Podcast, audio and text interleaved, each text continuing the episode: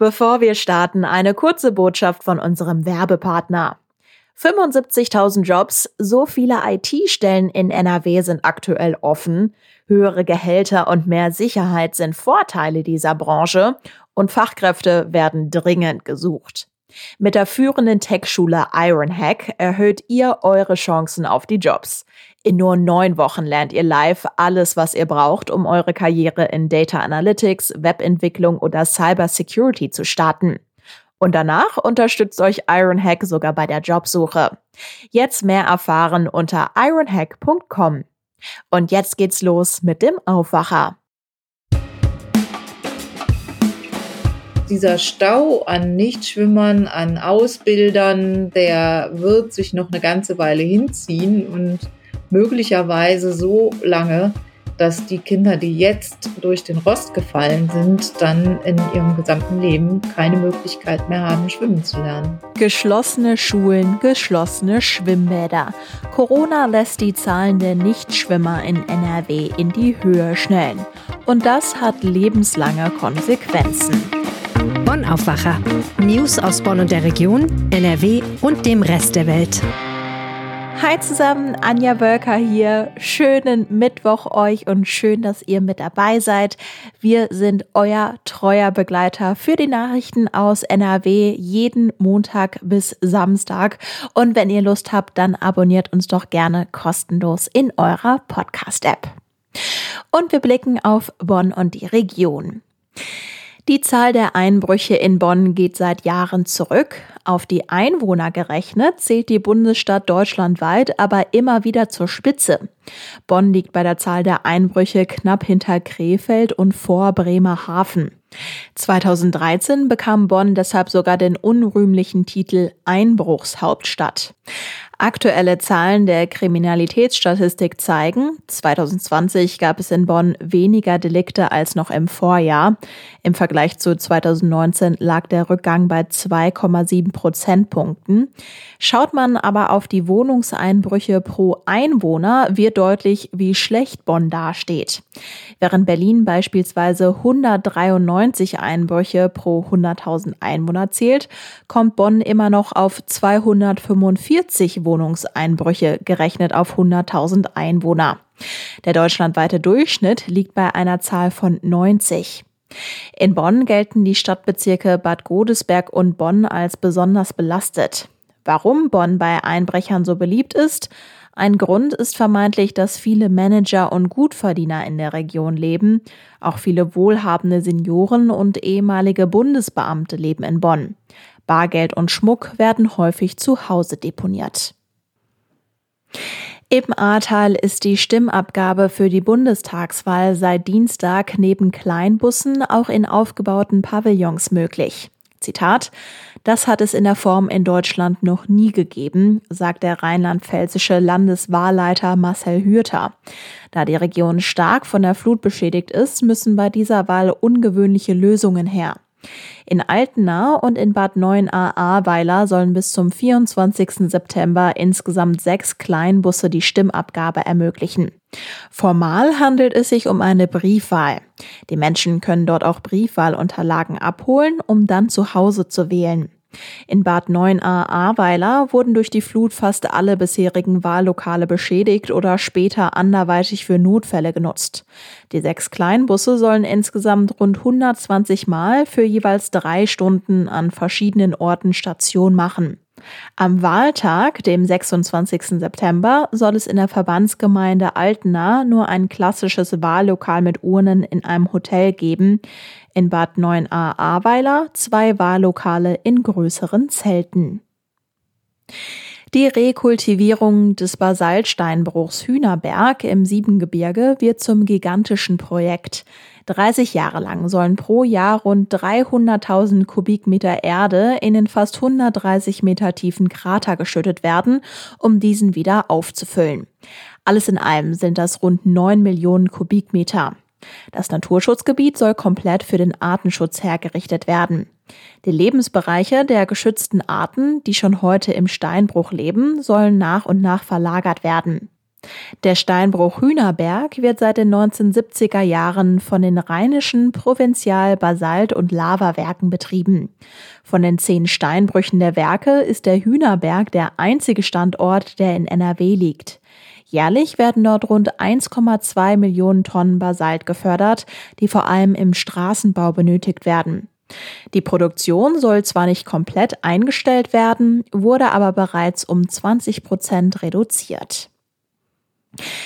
Der Ausflug ins Freibad, der Urlaub am Meer oder die Kanufahrt auf dem Fluss, das sind alles ganz schöne Aktivitäten, aber die lebenswichtige Voraussetzung ist, schwimmen zu können.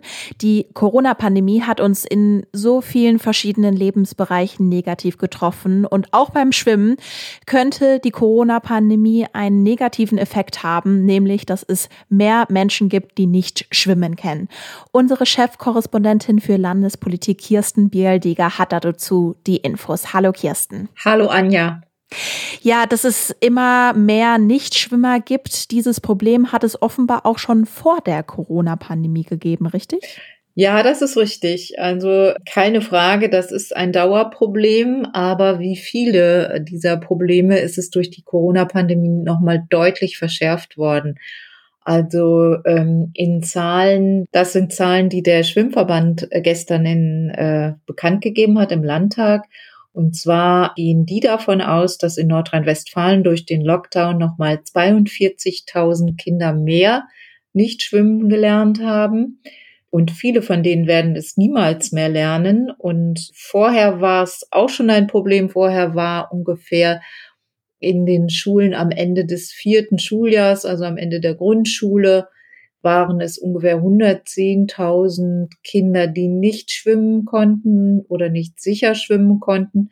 Wenn man jetzt diese 42.000 durch Corona hinzurechnet, kommt man also auf 152.000 Nichtschwimmer am Ende des vierten Schuljahrs. Ja, das sind auf jeden Fall richtig heftige Zahlen. Und um das jetzt auch nochmal explizit zu benennen, also wir reden natürlich jetzt gerade über Kinder, du hast gerade die vierte Klasse genannt, aber die Fähigkeit, nicht schwimmen zu können, das betrifft ja dann die Menschen ihr gesamtes Leben. Ja, also es wird den einen oder anderen geben, der es noch aufholt. Aber das war auch eine Erkenntnis im Sportausschuss gestern im Landtag. Es wird für viele nicht möglich sein, dieses Defizit aufzuholen weil die Angebote so knapp sind nach wie vor. Das hat verschiedene Gründe. Also ein Grund, der bisher noch gar nicht so bekannt war, den aber der DLRG nannte, es gibt jetzt auch viele Lehrer, deren Rettungslizenz in der Phase der Pandemie ausgelaufen ist und die äh, diese Lizenz nicht erneuern konnten und daher ihre Erlaubnis zum Erteilen von Schwimmunterricht verloren haben. Das müssen die jetzt nachholen, aber diese Kurse wiederum, die sind äh, im Moment auch sehr knapp. Das heißt, dieser Stau an Nichtschwimmern, an Ausbildern, der wird sich noch eine ganze Weile hinziehen und möglicherweise so lange, dass die Kinder, die jetzt durch den Rost gefallen sind, dann in ihrem gesamten Leben keine Möglichkeit mehr haben, schwimmen zu lernen. Das ist ja ein, ja, ein sehr negativer Ausblick. Gibt es denn irgendwelche Wege, da jetzt dann doch nochmal irgendwie nachzusteuern, da jetzt nochmal Dinge in Gang zu setzen, damit vielleicht die 42.000 Kinder, die jetzt ganz akut betroffen sind, ja, vielleicht das Schwimmen lernen nachholen? Ja, wie gesagt, das Nachholen, das hängt ja von den Angeboten ab. Die sind knapp. Dann verschärfend kommt auch hinzu, dass in vielen Kommunen natürlich auch das Geld jetzt knapp geworden ist und ohnehin schon viele Kommunen darüber nachgedacht hatten, Schwimmbäder zu schließen. Im Vergleich zu 2002 sind in den nordrhein-westfälischen Kommunen 42 Prozent der Schwimmbäder entweder geschlossen oder der Betrieb auf jeden Fall verringert worden, also die Öffnungszeiten eingeschränkt worden. All dies führt dazu, dass es wirklich nicht ganz einfach ist, einen Schwimmkurs zu bekommen. Und äh, wenn man dann auch sieht, wie aufwendig das ist, ich kann es aus eigener Erfahrung sagen mit meinen Kindern, wie aufwendig das ist, den Kindern einen Schwimmkurs zu ermöglichen mit Anfahrt, mit Betreuung, mit abholen beziehungsweise daneben sitzen, neben dem Beckenrand. das ist unglaublich zeitaufwendig und das können auch viele Eltern nicht mehr leisten, zumal dann nicht, wenn sie mehrere Kinder haben. Das ist gar nicht so leicht zu bewerkstelligen. Also all diese Faktoren kommen da zusammen und äh, werden dazu führen, dass es tatsächlich einen höheren Anteil von Nichtschwimmern höchstwahrscheinlich geben wird auf Dauer. Du hast ja jetzt gesagt, das war eine Anhörung im NRW-Landtag. Wenn es schon so eine Anhörung gibt und man eben auch politisch darüber spricht, dass es so viele Nichtschwimmer geben wird, was kann denn dann eine politische Konsequenz sein? Also wenn Parteien sagen, nein, wir wollen das nicht, wir möchten, dass äh, das eine gewisse Priorität hat, dass man dem entgegenwirkt. Ja, es gibt schon einige Programme, die das tun sollen. Die Landesregierung hat einen Aktionsplan ins Leben gerufen. Der ist aber bisher äh, gar nicht so von den Schwimmvereinen angenommen worden. Es gibt auch die Initiative eines Assistenzpools. Das ist, äh, hielten viele Sachverständige für eine sehr gute Idee. Damit sind Kräfte gemeint, das können auch Ehrenamtliche sein, die die Lehrer unterstützen, wenn sie die Kinder zum Schwimmunterricht begleiten. Also beispielsweise beim Transport, also auf dem Weg mit dem Schulbus oder auch in der Umkleidekabine brauchen ja auch Grundschüler noch Unterstützung. Also all diese Arbeiten, die sonst an den Lehrern hängen bleiben, die sollen Assistenten übernehmen und das würde dann auch die reine Beckenzeit erhöhen. Also viele kennen das Problem. Ähm, es gibt dann eine Schulstunde, dann muss der Weg zum Schwimmbad bewerkstelligt werden, dann müssen die Kinder sich an und ausziehen. Also netto bleiben dann vielleicht 10 bis 20 Minuten, die für das wirkliche Schwimmen übrig bleiben. Und um das ein bisschen effizienter zu, zu gestalten, ist also diese Idee der Assistenzkräfte geboren worden. Es gibt auch einen weiteren Punkt, der aus Sicht vieler Experten verbesserungswürdig ist. Das nennt sich Wasserflächenmanagement. Also das heißt, jede Kommune hat ja einen Überblick darüber, wie die Schwimmbäder belegt sind und womit. Und da ist nun die Forderung der Experten, dass man da den Anteil des Kinderschwimmens deutlich erhöht. Also sagen wir mal weniger ich will jetzt hier keine Kämpfe aufmachen, also keine Kampflinien aufmachen, aber möglicherweise weniger für Senioren oder weniger für Schwimmvereine und dafür aber dann mehr Zeiten zum, zum Schwimmen lernen und für den Schwimmunterricht, um eben dieses Problem in den Griff zu bekommen. Tausende Schulkinder werden nach Ende der vierten Klasse nicht schwimmen können und die Corona-Pandemie hat diese Situation nochmal verschärft. Kirsten Bialdiger hatte die Infos. Danke dir. Gern. Eisbären, die findet man in der freien Wildbahn bei uns in NRW definitiv nicht. In Zukunft findet man die Eisbären nur noch in Gelsenkirchen im dortigen Zoo, denn der Wuppertaler Zoo gibt seine letzte Eisbärin ab. Der Grund der Tierschutz. Die Hintergründe dazu hat NRW-Reporter Jörg Isringhaus. Hallo Jörg. Hallo Anja.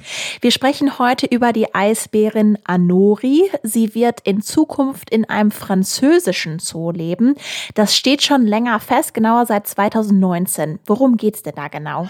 Ja, der Zoo hat sich überlegt, die Ansprüche, die sie an sich selber stellen für eine Haltung dieser Tiere, das können sie einfach nicht mehr, äh, nicht mehr stemmen. Sie haben nicht genug Platz, sie haben nicht genug finanzielle Mittel, um das ganze Ding umzubauen, also die Anlage oder gar neu zu bauen.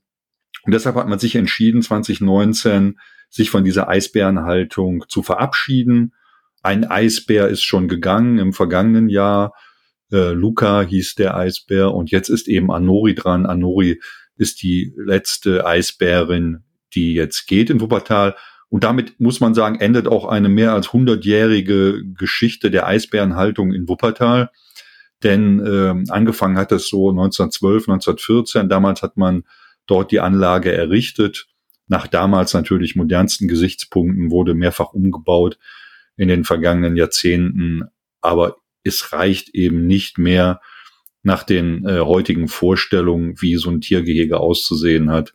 Und deshalb hat man sich, hat man sich gesagt, wir müssen das Tier abgeben. Ja, jetzt muss man schlichtweg auch festhalten, mit Zoos verbinden viele Menschen ja ganz unterschiedliche Dinge. Also auf der einen Seite haben wir vielleicht Menschen, insbesondere Familien mit Kindern, die sagen, boah, Zoos, das sind so tolle Ausflugsziele. Und dann auf der anderen Seite sind dann Tierschützer, zum Beispiel die Tierschutzorganisation Peter, die sagen, Zoos, das sind Gefängnisse. Inwiefern muss man denn den Umzug jetzt in diesem Kontext, also gerade wenn man an die Tierschützer denkt, bewerten? Ja gut, die Kritik, äh, die ist jetzt schon sehr alt. Seit äh, vielen Jahren sagt das der Deutsche Tierschutzbund und auch Peter. Die sagen das ja grundsätzlich auf viele Tierarten bezogen, aber speziell auch auf die Eisbären. Da heißt es eben, dass es äh, absolut nicht artgerecht ist, weil die halt einen riesen Radius haben in der freien Natur. Die laufen zigtausende von äh, Quadratkilometern ab und auch die klimatischen Bedingungen lassen sich natürlich in den Zoos nicht nachstellen. Dazu lautet die Kritik ja auch immer, zumindest seit äh, Knut, der Berliner Eisbär, an den sich sicher alle erinnern, äh, sagen, dass die Zoos es auch darauf abzielen, mit diesen Tieren einfach Besucher anzulocken, weil sie halt so ein bisschen charismatisch sind. Also vor allen Dingen Knut war es natürlich. Das sehen natürlich die Zoos etwas anders. Die sagen auch immer schon, äh, nein, wir leisten damit unseren Beitrag zum Artenschutz. Äh, die Eisbären sind ja auch bedroht und der Klimawandel, wissen wir alle, schränkt den Lebensraum dieser Tiere dann doch äh, beträchtlich ein. Und wir können daran auch äh, demonstrieren, was das bedeutet. Das sind sozusagen Botschafter halt auch für den Klimawandel. Und der Wuppertaler Zoo sagt es besonders, dass die Haltung und Pflege in zoologischen Gärten damit nicht in Frage gestellt wird mit der individuellen Entscheidung, die hier in Wuppertal getroffen wurde. Also äh, das muss jeder Zoo für sich selbst entscheiden. In der äh, Zoom-Erlebniswelt in Gelsenkirchen etwa werden noch drei Eisbären gehalten und äh, mit denen habe ich auch kurz gesprochen und die sagen zum Beispiel, dass sie äh, perspektivisch die Haltung auf jeden Fall aufrechterhalten wollen. Das heißt, da gibt es keinerlei Pläne, die Eisbärenhaltung wie in Wuppertal zu beenden. Okay, also auch wenn Wuppertal sagt, das Gehege entspricht nicht mehr den Ansprüchen an eine moderne Pflege, wird die Eisbärenhaltung in Zoos an sich jetzt nicht grundsätzlich abgelehnt. Wie muss ich mir denn dann jetzt diesen Umzug vorstellen? Genau, das passiert natürlich dann so per LKW und Transportbox. Es ist, läuft aber etwas anders ab, als man das so früher so kannte. Also äh, man kennt ja so Bilder, wie so Tiere vor dem Transport narkotisiert werden, dann in so eine Box geschafft und eigentlich auch während der Fahrt so halbwegs im Dämmerschlaf gehalten werden und die wachen dann erst wieder auf, wenn sie an ihrer neuen Zieladresse sind oder an ihrem, an, in, in ihrem neuen Gehege. Das ist heute nicht mehr so. Heute ist es so, das ist auch Standard bei solchen Transporten, dass so Kisten, Transportkisten werden ins Gehege gestellt, so können die Tiere sich allmählich dran gewöhnen. Das wird so Teil ihres natürlichen Lebensraumes. Die schlafen dann möglicherweise darin, kriegen da Fressen drin. Und das geht dann über Wochen. Und äh, insofern sind die dann relativ entspannt, äh, wenn es dann an die Reise geht. Die kennen halt diese äh, Kiste schon. Und nur wenn der wenn da ein bisschen Aufregung herrscht, dann kriegen die leichte Beruhigungsmittel. Aber im Grunde hat man sich davon verabschiedet, diese Tiere zu narkotisieren. Und der Zoo, der sagt auch nicht, wann das genau passiert. Das geht ja auch nicht innerhalb von fünf Minuten, sondern das ist ja vielleicht ein Prozess, der ein paar Stunden dauert, bis man das Tier dann in der Kiste und auf dem LKW hat.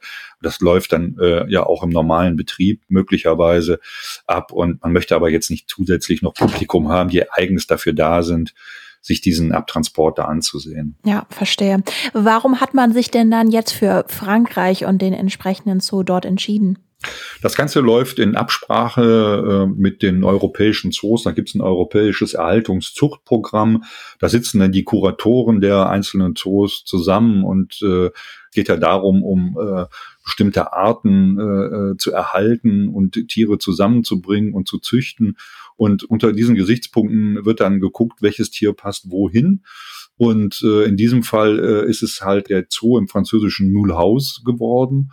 Dort gibt's schon zwei Eisbären, die dort leben in einem sehr großen Gehege, 3000 Quadratmeter groß, mit mehreren Wasserbecken und großen Innenräumen, alles sehr naturnah gestaltet. Und da hat man gesagt, da passt äh, die Anori gut hin. Dort wird sie dann jetzt irgendwann in den nächsten Wochen auch hingebracht. Der Wuppertaler Zoo gibt seine letzte Eisbären ab, weil das Gehege nicht mehr den modernsten Standards entspricht und ein Um- und Neubau nicht finanziell stemmbar ist. Die Informationen hatte Jörg Essringhaus. Herzlichen Dank. Gerne.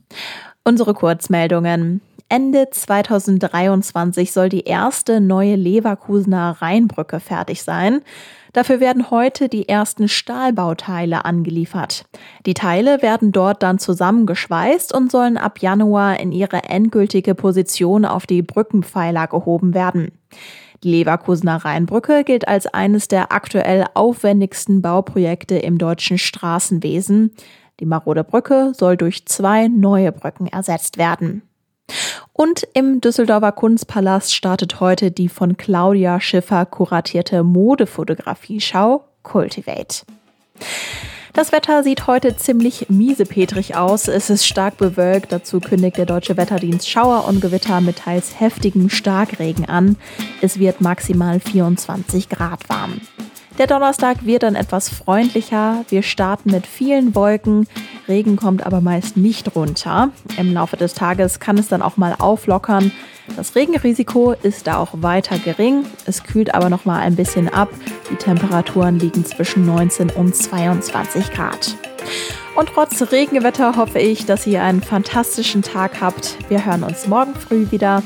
Unser Nachrichtenupdate gibt's frisch und pünktlich um 5. Ciao. Mehr Nachrichten aus Bonn und der Region gibt's jederzeit beim Generalanzeiger. Schaut vorbei auf ga.de.